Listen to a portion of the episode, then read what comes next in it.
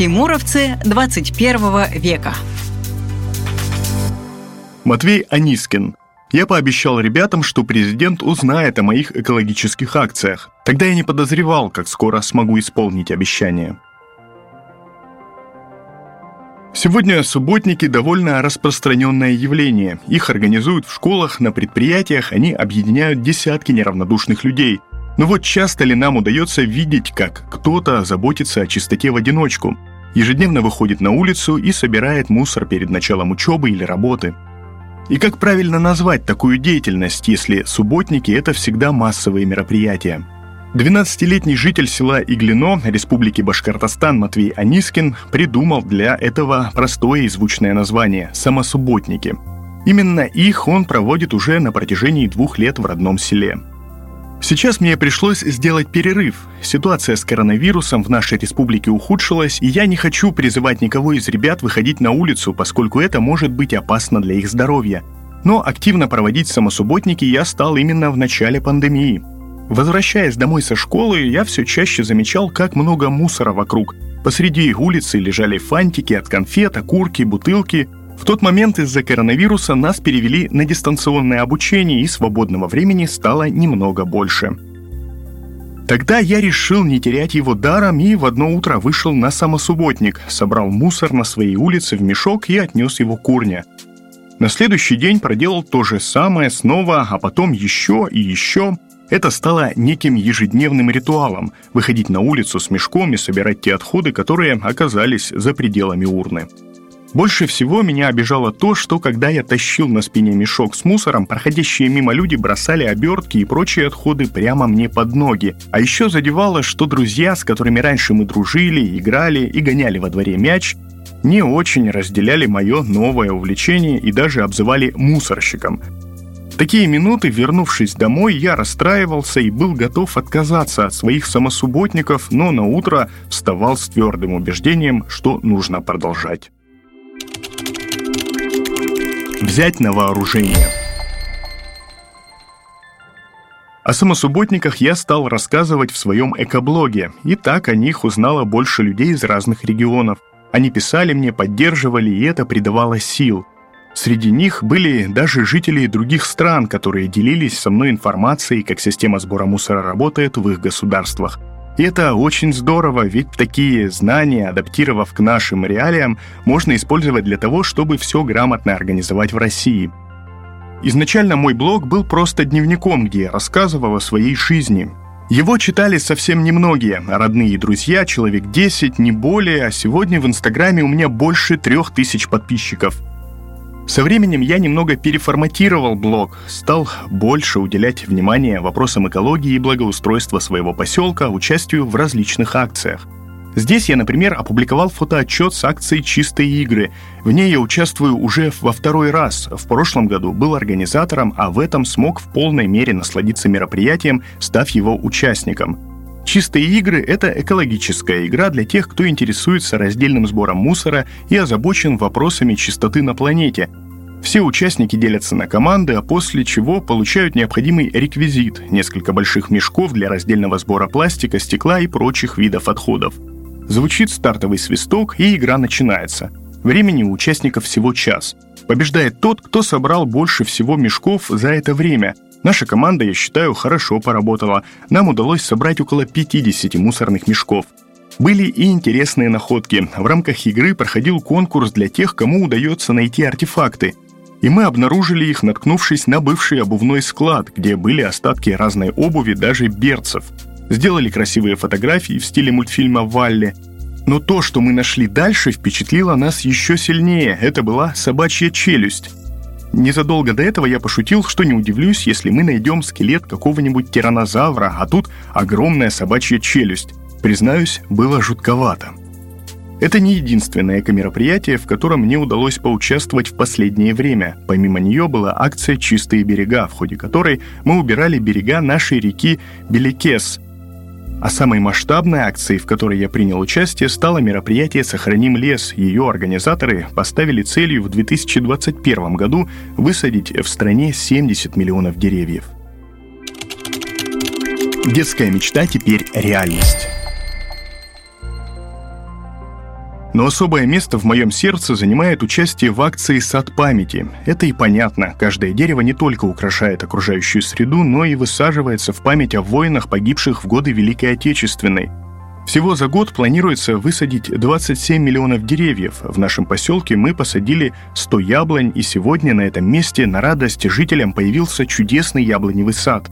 Акция «Сад памяти» стала для меня особенной еще и по другой причине – Дело в том, что с самого детства у меня была мечта. Я хотел поговорить с президентом. Она особенно усилилась после того, как я пообещал мальчишкам, которые обижали меня во время самосубботников, что президент обязательно узнает о том, чем я занимаюсь. Тогда я еще и не подозревал, что так скоро смогу исполнить это обещание. Весной я полетел в Москву на открытие второго сезона конкурса «Большая перемена», в процессе мероприятия нам сказали, что нужно будет пообщаться с кем-то из государственных чиновников, возможно, даже с президентом. Но я до последнего не верил, что в плотном графике Владимира Владимировича Путина найдется время для общения с нами, детьми. Все проходило онлайн, и когда в конференцию вошел президент, я на несколько секунд потерял дар речи – так многое хотелось рассказать ему, но я понимал, что время ограничено, а потому остановился на одном моменте, поведал про участие в акции «Сад памяти». Воспоминания об этом, воспомина... воспоминания об этом дне, кстати, тоже подбадривает меня в те минуты, когда у меня опускаются руки. Достучаться до людских сердец. О своей деятельности я рассказываю не только в экоблоге, но и в мультфильмах, которые сам создаю с помощью обучающего сервиса ЖК Мульт. Мой самый первый мультик был очень длинным, 150 кадров из 200 возможных. Он был посвящен тому, как я зову ребят на субботник, а в итоге выхожу убирать улицу один – Таких мультфильмов в моем арсенале уже около 20, и их главная идея – рассказать о важных для села проблемах в игровой форме, чтобы заинтересовать не только взрослых, но и детей. О каких конкретно проблемах я все время говорю? Например, очень важный для меня проект – создание детской площадки, которой на протяжении уже многих лет нет в нашем микрорайоне. В середине прошлого века у нас была такая площадка, а потом ее разобрали мародеры, и с тех пор местным ребятам негде играть. Я решил попробовать исправить это, рассказал о проблеме в своем блоге, и в тот же день мама открыла мне программу для проектирования, где я создал первый в жизни чертеж. Показал его главе сельского совета Регине Айратовне Байдулетовой. Вместе с ней мы внесли коррективы, выбрали место для детской площадки.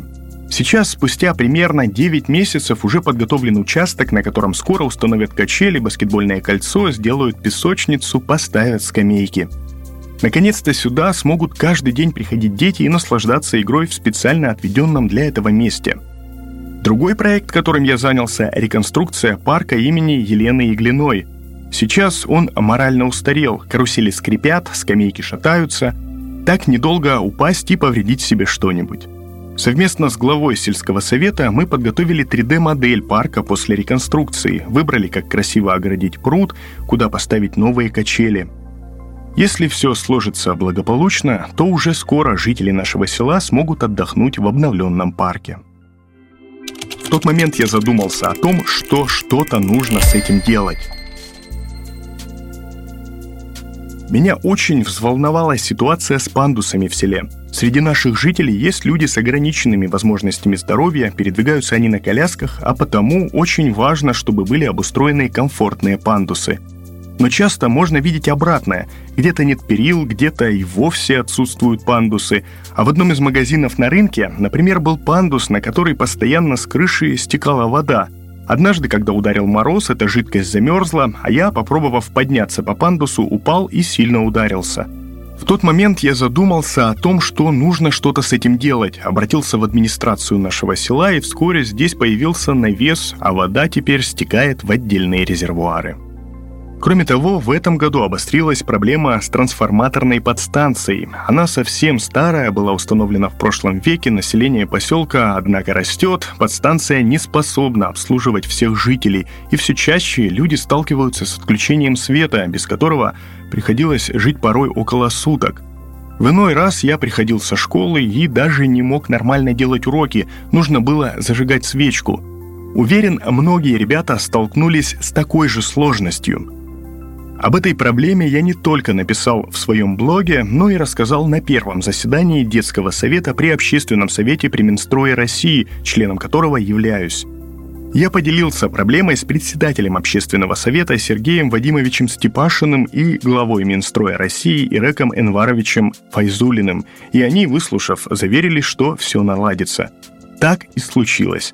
Сегодня установлена новая подстанция в круглосуточном режиме, обеспечивающая электроэнергией дома жителей – Вообще могу сказать, что детский совет – это море возможностей для инициативных ребят. Для меня это в первую очередь связано с тем, что я имею возможность общаться с ребятами из других регионов, узнавать о проектах, которые они реализуют в своих городах и деревнях, вдохновляться, брать на заметку какие-то идеи.